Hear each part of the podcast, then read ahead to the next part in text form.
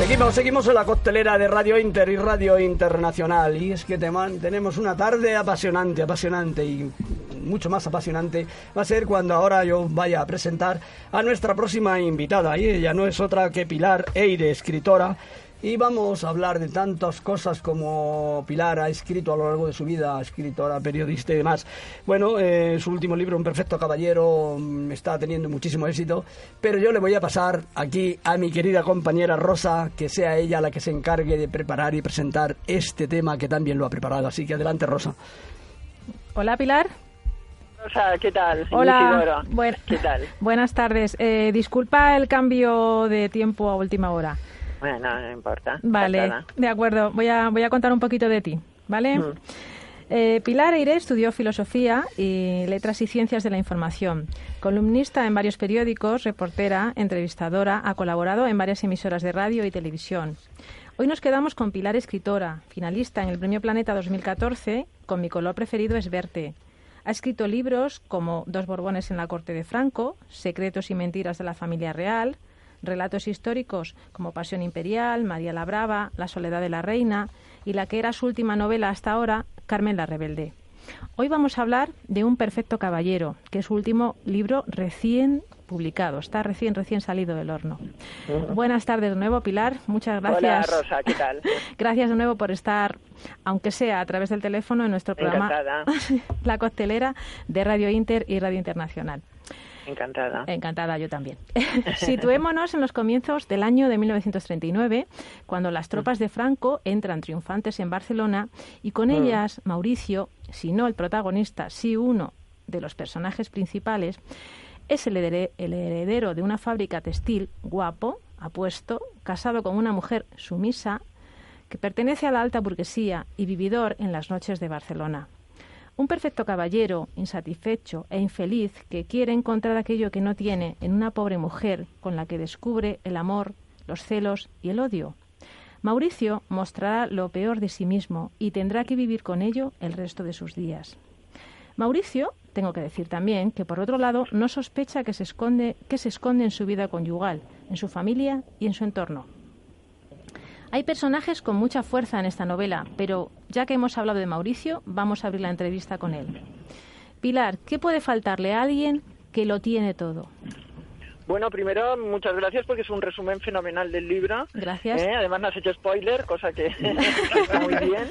No, por pero, pero, la verdad es que has eh, tocado muy bien todos los temas importantes del libro. Muchas gracias. Realmente el protagonista es este Mauricio Casasnovas, que es un empresario del textil, es uno de los tíos más guapos de Barcelona, ya explico yo, y guarda unos secretos terribles. Entonces es un título un tanto irónico, un perfecto caballero, porque en realidad no es ni tan perfecto ni tan caballero, porque vamos descubriendo lo largo de la novela que tanto su familia como él, eh, pues eh, suceden unos hechos tremendos que, que, bueno, que hacen que su vida sea una vida digna de una novela. Interesante, interesante. Bueno, Pilar, eh, soy Isidoro, te saludo, te felicito por tu último libro, pero sobre todo por tu gran carrera, por tu larga carrera, por esos años tan maravillosos y por todo lo que nos has ofrecido a la en la literatura. Eh, ahora vamos a, vamos a hablar de una cosa, vale, que está muy de moda en este momento en nuestro país. Y es que tus mujeres, y hablo de las que aparecen en tus mm. novelas, son fuertes. Tienen que serlo. Conchita, mm. su mujer, es sumisa. Y Amparo, la amante, se mm. siente indefensa. Eh, tú que eres especialista en estos temas y demás, ¿tienen que seguir siendo las mujeres igual de fuertes, igual de sumisas en la actualidad a lo que a cómo a cómo eran antes? Bueno, a ver, Isidoro, son mujeres eh, que tienen una apariencia sumisa, pero que luego las dos guardan secretos eh, muy tremendos y además mm, luego al final son mujeres fuertes. Al primero, claro, no quiero desvelar la trama de la novela, que en cierta manera pues también es una novela de suspense, ¿eh? porque eh, no, nada es lo que parece en el libro.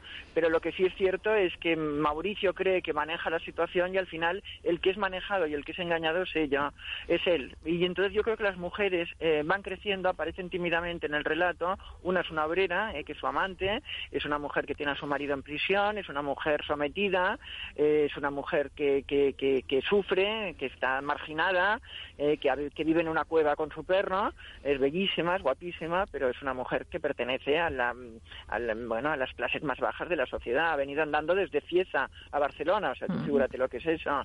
Y la otra, pues es una mujer sofisticada, es una mujer de la alta sociedad de Barcelona, lleva abrigos de bisón, va al liceo, lleva joyas, se viste en Asunción Bastida, eh, va a desfiles de modas, monta a eh, juega al golf. Y estas dos mujeres que parecen mm, dos juguetes de su clase social, al final son las que toman las riendas de su vida y las que eh, al final mm, son las que juegan con, con, Mauricio. Mauricio es un personaje torturado, es un tío muy guapo, es el hombre más guapo de Barcelona, es un empresario textil exitoso, como habéis dicho antes, pero eh, en realidad en su vida hay una grieta que es la guerra civil, eh, que yo por eso em, le doy tanta importancia también al entorno y al marco histórico porque yo, bueno, mi padre, por ejemplo, que pasó la guerra civil y también otras muchas personas de su generación, fue una grieta que estuvo siempre ahí. Mi padre vivió los 18 años de su vida, que primeros que yo evidentemente no conocí de una manera y después vivió de otra, marcadas por la guerra civil. Esa guerra mm, dividió en dos su vida su biografía. Y yo por eso pienso que nadie salió indemne ¿eh? de, ese, de, ese, de ese enfrentamiento atroz entre hermanos y un poco eh, esos personajes mm, torturados y, y, marcados por este suceso histórico son los protagonistas de mi libro que hacen cosas terribles, pero yo creo que impulsados también por aquello que vivieron en esos años de, guerra. Claro, es que al final no sabemos nunca lo que lleva alguien en la mochila.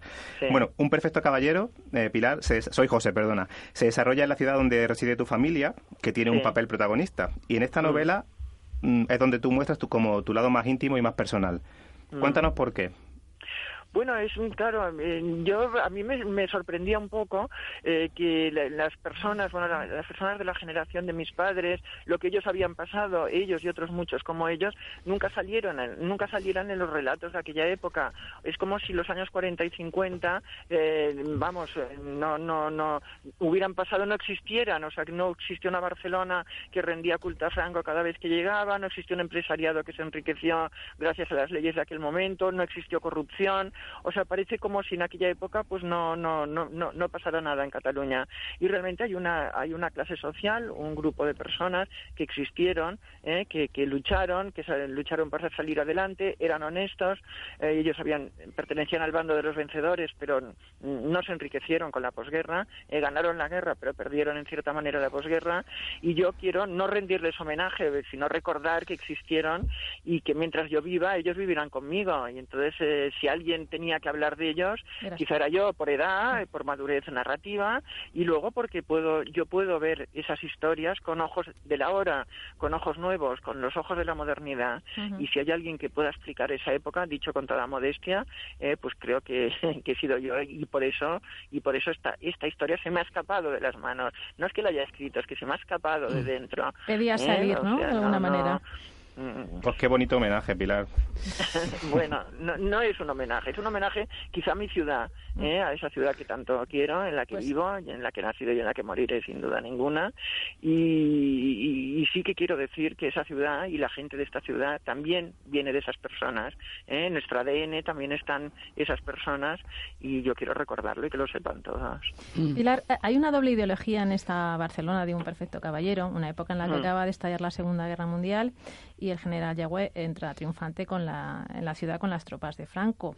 Ah. Eh, recuperando un poco lo que ha ocurrido esta semana, ¿qué opinión te merecen lo que bueno pues lo que ha pasado en, Barcelona? Bueno, yo soy, no soy independentista, ¿eh? lo, vamos, lo, digo muy claro desde el Bueno, no era mi pregunta tan directa, solo. no, no, pero, pero si, si, quieres que sepa, bien, perfecto. a mí no me gustan los actos violentos, mm, que es que no gustan a la mayoría de los catalanes, ni a los independentistas ni a mm. los no independentistas. Eh, esto es una minoría que parece muy muy grande y que pueden hacer mucho daño, desde luego, y pueden entorpecer pues el funcionamiento de una ciudad totalmente, hmm. pero te aseguro que es una no, prestan ningún servicio ni a la causa independentista. Yo lo respeto a los independentistas, ellos tienen sus sueños que no son los míos, hmm. pero pero bueno, la violencia desatada estos días, desde, luego, ni de uno ni de otro lado, me ha parecido horrible y la, y la repudio absolutamente. Muy bien, perfectamente, te entendemos, además está clarísimo. bueno, me alegra. Encantada, Pilar, yo soy Laura y bueno, sabemos mucho ¿no? que los escritores tenéis esa capacidad para leer el alma y te quería preguntar, hablando del hermano pequeño de Mauricio, de Mauricio perdón, mm. ¿cómo es el alma de Miguelet? bueno, pues mira, Miquel, Miquelet es una es un personaje muy querido para mí porque está basado en la vida de mi tío, eh, el hermano de mi madre, que se llamaba Miguel también. Este sí que es un homenaje. Era eh, fue a los 18 años alistó en la División Azul y, murió, murió en el frente de Rusia, en Stalingrado.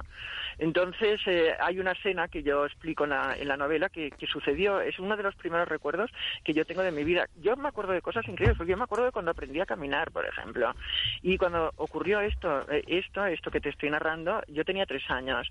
Entonces recuerdo perfectamente mi madre, que era una señora elegantísima, que iba vestida de Asunción Bastida, que llevaba joyas, que iba maquillada y todo eso. Es el día en que llegaba el Semiramis a Barcelona, en el que venían los repatriados de la División Azul, eh, los restos que quedaban de la División Azul, que eran 1954.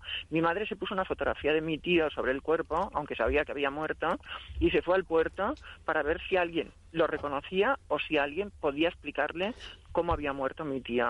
Y además nos dijo, a mí y a mis hermanas, que éramos muy pequeñas entonces, nos dijo, os quedáis en casa y escucháis por la radio la lista de las personas que, que van llegando, ¿eh? de los vivos, de los, de los eh, que van llegando al puerto. Y entonces yo recuerdo perfectamente aquella lista, ¿eh? cómo empezaba Alba, Avizanda, Abad, Castro, eh, hasta llegar a la E, mi madre se llamaba Estrada de apellido, yo me llamo Eir Estrada, y cuando llegó a la E Miguel Estrada no estaba, o sea que estaba muerto, definitivamente muerto. Y esa escena la he recreado en el libro, ¿eh? la, he copiado en el libro, porque mm, me parece una, una escena de una fuerza increíble el pensar que aunque todos habían dicho que había muerto, nos enviaron incluso una fotografía de la tumba de mi tío en Stalingrado, mi madre todavía tuvo esa esperanza y fue capaz de ir al puerto con una fotografía suya para ver si alguien reconocía a su hermano. Qué duro, la verdad.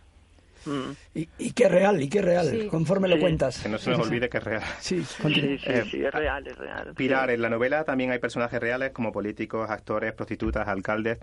Lo has mm. traído de vuelta para situarlo en aquella época mientras te documentas.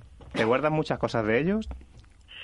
Bueno, a ver, eh, la verdad es que mm, tuve los personajes públicos no, porque si ya han salido en, libros, ya han salido en revistas y tal, no, no tienes que pedirles permiso, pero los personajes que salían, las personas que salen, que son privadas y que salen con sus nombres, sí que tuve que pedir permiso al judío Radek, a Jaime Bofi, tuve que pedir eh, permiso a los familiares explicándoles que yo iba a hablar de ellos en el, en el libro y, adjuntándoles los fragmentos en los que aparecían, eh, porque yo no quiero molestar a nadie, ni hacer daño a nadie, ni revivir cosas cosas que a lo mejor no quieren revivir. Mm. Entonces algunos aceptaron totalmente e incluso estaban ilusionados, me dieron las gracias, otros me propusieron pequeñas modificaciones, por ejemplo, concretamente de un personaje, yo había dicho era feucho, y la con toda la razón del mundo me dijo, mi padre era guapísimo. Oh, y, bueno, también, por supuesto.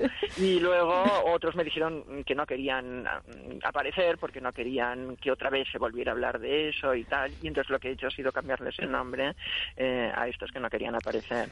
Pero, pero bueno, guardarme, hombre, hay muchas cosas que, eh, que, bueno, sí, que contar. Desde luego, yo he contado en este libro que tiene 400 páginas, he contado bastantes secretos y todavía quedan, bueno, todavía se pueden escribir 10 o 12 volúmenes más contando los secretos de la Barcelona de aquella época, es que Aquello da para, da para mucho. Yo tengo una pequeña curiosidad. Y es, eh, ahora que tengo oportunidad de preguntártelo, eh, ¿por qué, mm, digamos, esa mm, pequeña debilidad tuya eh, por novelar algunas de las épocas de la historia, porque además, mira, te voy a decir una cosa, yo creo que el libro que tú escribiste sobre Franco posiblemente mm. sea el mejor de los libros que se hayan escrito sobre este personaje. Ah, muchas gracias. Ahora que está tan en candelero, ahora que está tan de moda este tema, a lo mejor para ti es una suerte, porque a lo mejor se vuelven a reeditar y vuelven a subir tus ventas de, de, este libro. Bueno, a ver, lo que me da un poco, bueno, de rabia no te diré, me halaga en el fondo, ¿eh? porque también una tiene sus años y ya está acostumbrada a todo, pero lo que me sorprende es que muchos, muchos fragmentos de mi libro eh, los copien directamente, ah. aparezcan en artículos, en otros libros, eh, cuenten cosas de la infancia de Franco que la verdad es que tan detallada como lo cuento yo si has leído el libro, lo sabes bien, mm. la verdad es que ha estado en muy pocos libros, o sea que mm, sé que lo han copiado directamente de mi libro. Pero, pero citan, citan la procedencia, la citan. Eh, no, bueno, no lo citan. Lo malo es que no citan a Preston, eh, citan a, es una enfermedad, es una enfermedad de este país visten más, pero no citan mi libro y entonces eh, esto pues naturalmente me ofende porque eh, porque mm, porque yo sé que mi libro, por ejemplo, pues se estudia en las universidades, en la Facultad de Derecho de la Complutense se utiliza mi libro como material de estudio, entonces eh, a mí esto me, me duele, pero pero bueno, también me, lo quiero tomar como no me gusta ponerme de mal humor porque hay bastantes motivos para alegrarse en la vida y pues no para lo contrario. Mm. Prefiero tomarlo como un halago y decir, pues mira, lo, lo que he escrito no estaba mal y ahora si tú me cuentas esto, ya estoy con mi ego chocando con la impresionante. Por supuesto que sí.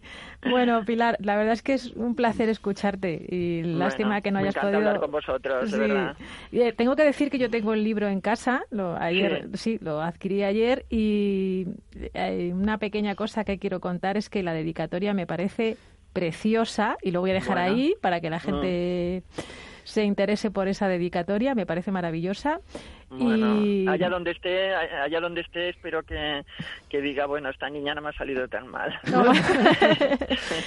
y bueno, como sé que acaba de salir del horno, pues eh, este es tu espacio para que nos cuentes dónde vas a estar, dónde podemos ir con nuestro libro ya a que nos lo firmes y conocerte personalmente.